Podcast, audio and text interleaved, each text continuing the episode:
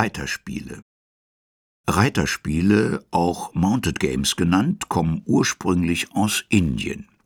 Sie dienten dazu, Reitersoldaten und ihre Pferde in Friedenszeiten fit zu halten.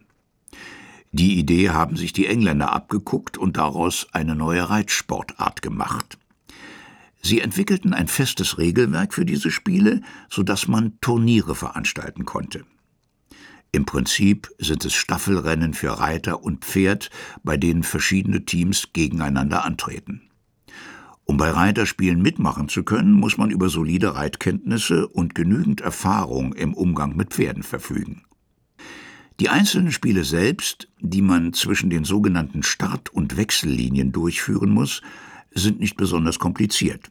Es gibt insgesamt 26 verschiedene, die die Reiter auf oder mit ihrem Pferd mit viel Geschick und Tempo zu absolvieren haben.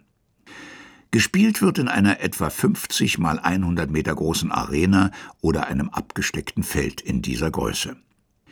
Die Teams treten parallel gegeneinander an und wer am Ende die Nase vorn hat, gewinnt. Ganz zum Schluss zählt natürlich die Gesamtwertung.